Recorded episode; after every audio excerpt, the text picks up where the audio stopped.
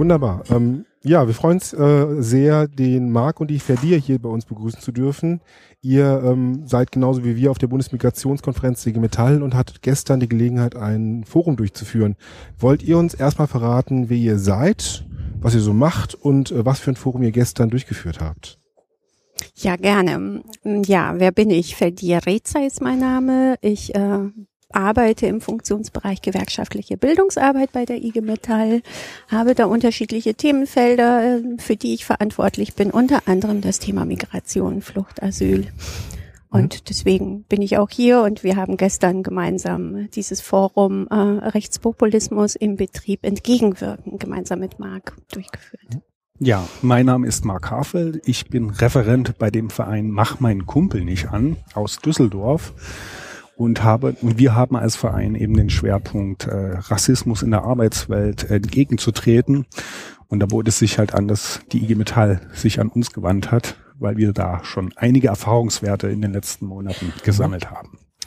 Rechtspopulismus im Betrieb erfolgreich bekämpfen. Ähm, wie kann ich mir das jetzt von, von dem, was an Inhalten transportiert wurde, vorstellen? Habt ihr mehr Vorträge gehalten oder kam da mehr von den Kollegen an euch herangetragen? Was waren denn so die Inhalte dessen, was ihr gestern äh, begleitet habt? Ähm, wir hatten im Vorfeld ausgemacht, dass wir die Kollegen eher reden lassen wollen, da wir vermutet haben, was auch zutraf, äh, dass viele Erfahrungen schon haben auf betrieblicher Ebene mit Rassismus. Und das ist dann auch so eingetroffen.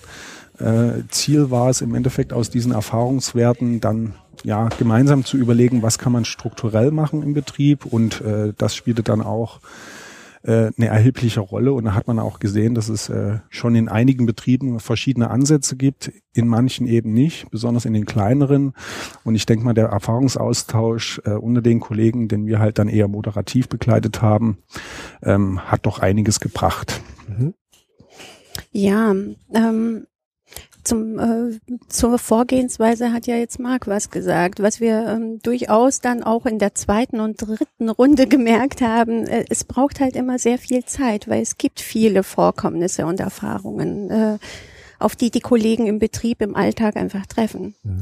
Und damit verbunden die Herausforderung, es waren sehr viele interessante Fragen, die auch gestellt wurden, weil es ist ja eben nicht so einfach damit umzugehen, selbst wenn einem das begegnet. Äh, äh, die Selbstverständlichkeit, dass wir als Gewerkschafter und Interessenvertreter da immer eine klare Haltung haben, ist ja das eine. Das andere ist die Praxis, die ja dann auch mit sich bringt, okay, wenn ich als Betriebsrat möglicherweise wiedergewählt werden möchte, agiere ich da immer, positioniere ich mich immer so, wie es mhm. eigentlich nötig wäre oder äh, wege ich ab. Das war ein Element, was ich sehr interessant fand. Das andere, ähm, auch eine Unsicherheit äh, dahingehend, äh, was die gesetzliche Grundlage angeht. Mhm. Also auf welche Gesetze kann ich mich denn beziehen? Führe ich die ins Feld? Benutze ich die? Wenden wir die an? Und äh, wie, ähm, wie gehen wir dann im Grunde damit um, wenn wir diese Situation im Betrieb äh, herstellen, dass wir uns positionieren, äh, dass wir Gegenwind bekommen, weil eben nicht alle einer Meinung sind, sondern ähm, Menschen äh, das auch anders sehen, teilweise auch innerhalb des Gremiums. Habt ihr denn, also ihr habt ja viele Gespräche geführt, nehme ich mal mhm. an, wenn ihr auch äh, auf die äh, Erfahrungen und auf die Probleme in den Trieben stark eingegangen seid. Was sind denn so die, ich nenne es mal Highlights, wahrscheinlich eher so an die äh, Abgründe, was sind denn die eindrücklichsten, eindrücklichsten Abgründe, die euch so aufgemacht wurden? Ähm, was ist euch denn da so hängen geblieben? Oh Gott. ich glaube, überraschend war für uns, wobei ich das schon aus der Vereinsarbeit kenne, dass halt auch bei migrantischen Communities Vorurteile gegenüber den neu geflüchteten Menschen vorherrschen, die halt als äh, potenzielle Konkurrenz, was den Arbeitsplatz angeht oder die sozialen Sicherungssysteme wahrgenommen werden und das auch artikulieren. Ähm, das haben wir, wir haben besonders viele Beispiele aus Baden-Württemberg gehabt und äh, in Mannheim zum Beispiel ist, ist, äh, sind oder leben sehr viele sogenannte Russlanddeutsche, die ja auch organisiert äh, sich äh, gegen Geflüchtete schon äh, ja, demonstriert haben. Und äh, für mich ist das halt auch eine Bestätigung, dass wir vielleicht nicht nur immer auf die sogenannten Biodeutschen gucken müssen, sondern auch auf die anderen, wo halt rassistisch... Wie hast du die genannt? Biodeutsch? Ja, Biodeutsche, also die, die Originärdeutschen. die über Generationen hier gelebten Deutschen. äh, wo halt auch Rassismus vorherrscht. Also das ist halt Mhm. kein weißes Phänomen, sondern es ist ein globales Phänomen. Mhm. Da, was halt besonders im Betrieb da mit vielen äh, Sozialängsten verbunden ist. Äh, was äh, für mich besonders äh, ja erschreckend war, waren äh, zwei Beispiele, in dem geschildert wurde, wie man im Betrieb äh, im Pausenraum äh, sich zusammensetzt. Die eine Situation, die war besonders erschreckend für mein Empfinden, weil ich mir dachte, mein Gott, auf was für Ideen kommen die Menschen?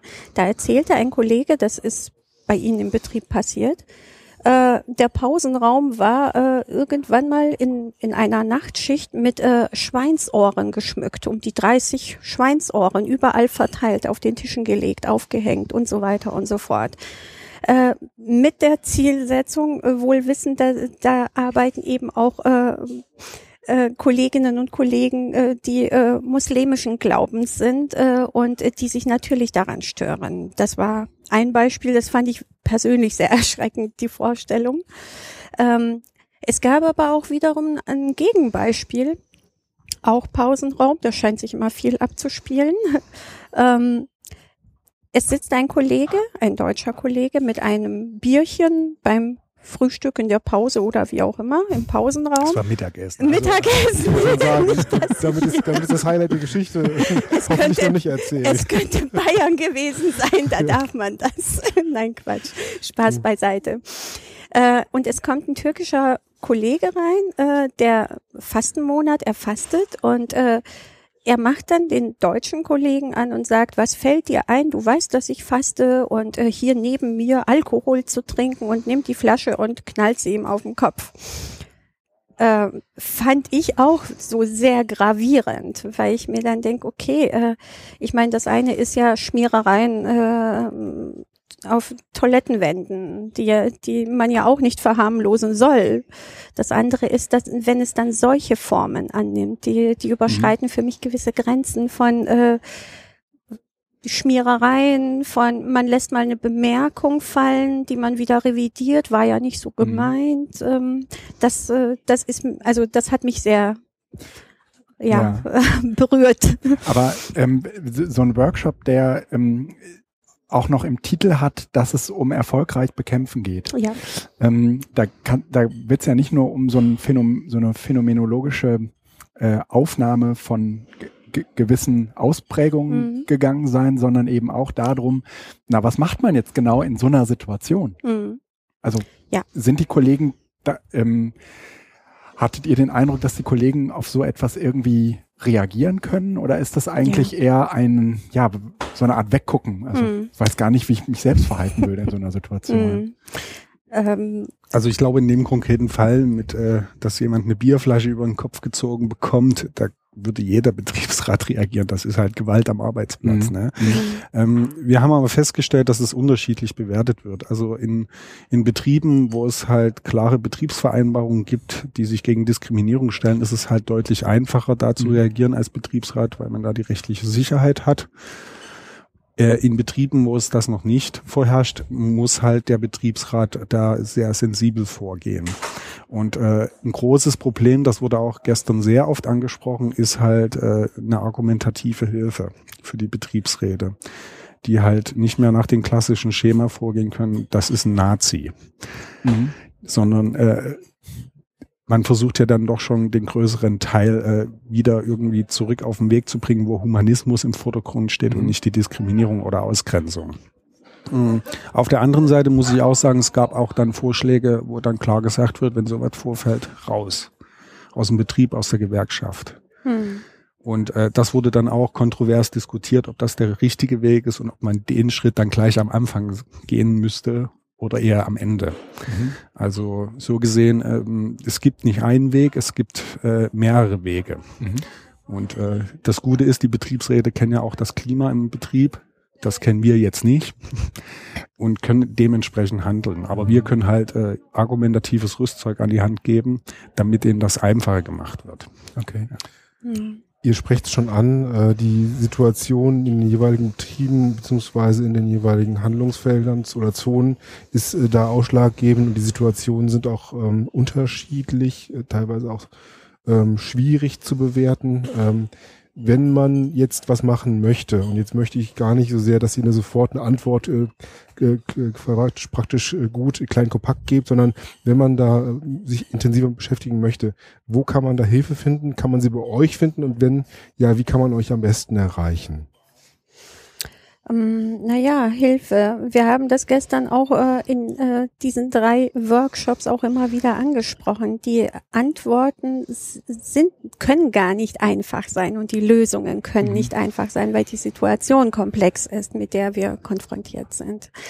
Ähm, das ist das eine. Das andere ist äh, Hilfe äh, finden ich würde sagen, äh, es ist uns gestern zumindest an einigen Stellen gelungen, weil es gibt ja schon ein paar Kernelemente, die, was die Handlungsoptionen angehen. Wir berufen uns da auf unsere Satzung der IG Metall als eine mögliche Argumentationspunkt. Der zweite Argumentationspunkt Gesetze, weil es ist ja immer etwas einfacher zu sagen, hier, äh, ich persönlich finde das doof, was du machst, äh, oder es gibt da eine klare gesetzliche Grundlage dafür, die dafür da ist, dass sie angewendet wird. Das wird auch äh, stellenweise getan, wurde geschildert. Und das Dritte ist, und das scheint mir die größte Herausforderung zu sein, besonders in den kleinen und mittelständischen Betrieben, aber das waren teilweise auch Kolleginnen und Kollegen aus den Großbetrieben gestern, die gesagt haben, ja, wie gehe ich denn jetzt damit um? Mhm. Äh, hau ich drauf verbal in Anführungsstrichen, positioniere ich mich sofort oder gibt es da auch etwas dazwischen, wie ich damit umgehen kann und wo, wie gelingt mir das? Ähm, die Hilfe liegt darin, ein möglicher Ansatz, äh, den wir gestern auch besprochen haben, ist dieser Dialogansatz, die Sprachfähigkeit zu, er zu erhalten mhm. herzustellen und zu erhalten, dass man äh, die Kommunikation nicht abbricht, um dann eben diese klaren Gegenhaltungen da äh, aufzumachen, in Anführungsstrichen. Und da äh, bieten wir ja durchaus etwas an. Also wir arbeiten in letzter Zeit auch viel mit Referenten, Referentenarbeitskreisen, weil die Situationen ja nicht nur im Betrieb so sind, sondern in der Bildungsarbeit immer mehr auftauchen, auch in Seminaren. Und das gilt aber auch als Angebot auch für die Kolleginnen und Kollegen im Betrieb. Mhm. Dass wir sagen, okay, als Bildungsarbeiter äh, der IG Metall bieten wir da äh, einiges an an Unterstützung, auch ganz praktisch. Es sind ja jetzt auch Angebote, die auch hier im, in, in den Bildungszentren nachgefragt werden, äh, ja, die äh, betriebsbezogen, betriebsspezifisch äh, könnt ihr uns dabei unterstützen, dass wir da das Thema einbringen, wie wir damit umgehen, wie wir diese Sprachfähigkeit erhalten. Mhm. Ja, also wir als Verein bieten das natürlich auch an und auch ja in Kooperation mit der IG Metall. Äh, wir haben halt noch den Vorteil, wir, wir, wir sind bundesweiter Träger, auch wenn wir nur äh, drei Mitarbeiter haben. Äh, aber wir haben halt riesige, einen riesigen Erfahrungsschatz, äh, mhm. auch äh, was, was schon gelaufen ist, was positiv gelaufen ist und vermitteln das natürlich weiter. Und auf der anderen Seite sind wir halt auch ein, ein Verein, der halt viel Analyse betreibt. Also was ist gerade, äh, ja, wie sieht das Grundsatzprogramm der AfD aus? Was sagen die eigentlich zur gewerkschaftlichen Position oder was sagen ja. die zur Sozialpolitik? Und da geben wir gerne Hilfe. Wir geben auch praktische Hilfe, dass uns äh, Betriebsräte oder äh, ja, Hauptamtliche anrufen können, dass sie einen konkreten Fall haben und nicht genau wissen, wie sie jetzt vorgehen in dem. Betrieb. Mhm. Es ist manchmal relativ gut, hilfreich, nicht gleich die große Keule auszupacken, sondern erstmal mit kleinen Schritten das Problem anzufassen. Ja, Vielleicht dazu so viel. Die Frage, wo man euch am besten erreicht, Entschuldigung, Ferdi, ähm, hm. die kann ich dir jetzt stellen, aber auch fast selber beantworten. Genau. Wir sind ja da sowieso gesehen Kollegin äh, und Kollege. Äh, trotzdem vielleicht, wie man dich am besten erreicht, wenn man quasi die zuständige Person im Vorstand zu dem Thema der gewerkschaftlichen Bildungsarbeit ansprechen möchte. Mhm. Naja, ich bin am besten zu erreichen äh, unter meiner E-Mail-Adresse. Das ist bei uns bei der IG Metall ja relativ einfach. Vorname, Punkt, Nachname, also verdier.rezei.igmetall.de. Ja, schreiben wir nochmal auf in die Show mhm, Notes. Genau. Und ansonsten Telefon hilft auch. Äh, 069 6693 2135. Ich habe sie mir gemerkt, die Nummer. Ähm, ja, das wären so die, die zwei Elemente. Ansonsten, es findet sich eigentlich auch im Internet, im Extranet, Intranet sowieso. Mike, wie kommt man am besten an deine Kontaktdaten? Am besten unter www.gelbehand.de mhm. und dann unter Kontakt. Sehr schön, okay. Ich kann meine Telefonnummer leider nicht auswendig. Nichtsdestotrotz, wer sich an euch wenden möchte, hat jetzt äh, dann den Kontakt ich danke euch, wir danken euch vielmals fürs Gespräch und ähm, ja. Genau. Noch eine schöne Vielen Dank. Konferenz. Gerne. Dankeschön. Danke. Danke. Tschüss. Tschüss. Tschüss.